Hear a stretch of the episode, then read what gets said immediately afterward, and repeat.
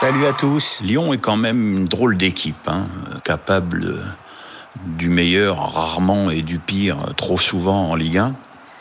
Cette équipe a donc été capable de prendre 4 points euh, en deux matchs contre Manchester City, qui n'a quand même perdu qu'un seul match cette saison, et contre Lyon au match aller, qui restait sur 11 victoires sur les 12 derniers matchs.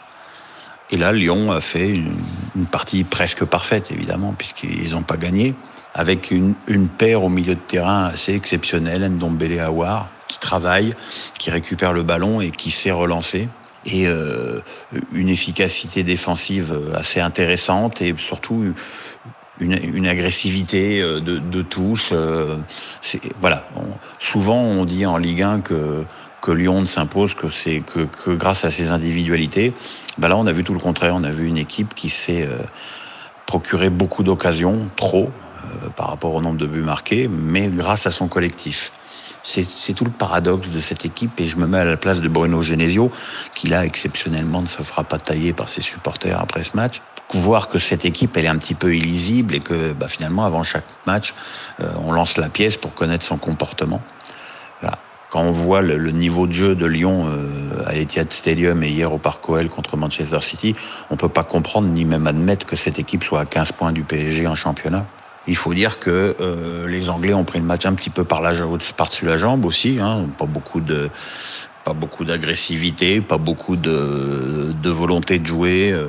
Alors ils se contentent d'avoir la possession, euh, de jouer à la baballe, de redoubler les passes, mais bon, sans trouver jamais de profondeur, donc sans trop inquiéter la défense lyonnaise. D'ailleurs, les deux buts de Manchester City sont venus sur coup de pied arrêté, ce qui n'est donc absolument pas le signe d'une quelconque domination technique et tactique.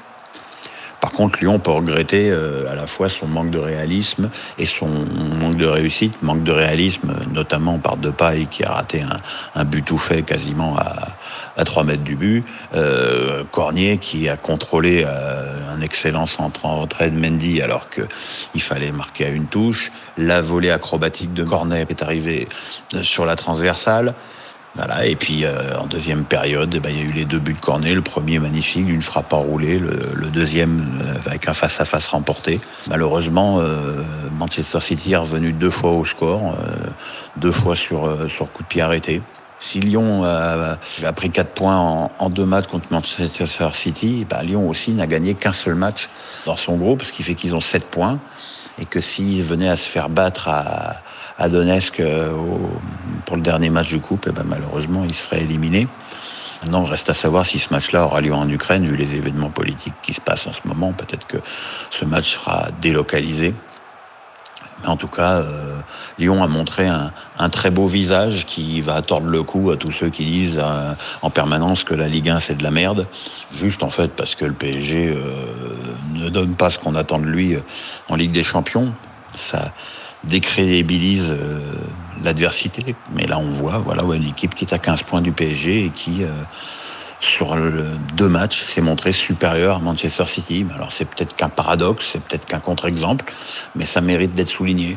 Voilà, maintenant, euh, ce soir, il y a PSG, PSG Liverpool, et j'espère que les Parisiens s'inspireront du, comportement des Lyonnais pour faire euh, un match euh, d'une même qualité. Après, on verra le résultat parce que c'est quand même Liverpool en face, hein. un budget équivalent, des joueurs de qualité équivalente, euh, des investissements même supérieurs euh, à, à l'intersaison. Mais euh, voilà, maintenant il faut que le PSG euh, donne tout et, et, ne donne pas cette impression de, de nonchalance trop vue euh, depuis quelque temps en Ligue des Champions. Bah donc du coup les gars, on se reparle demain. Hein. Allez, ciao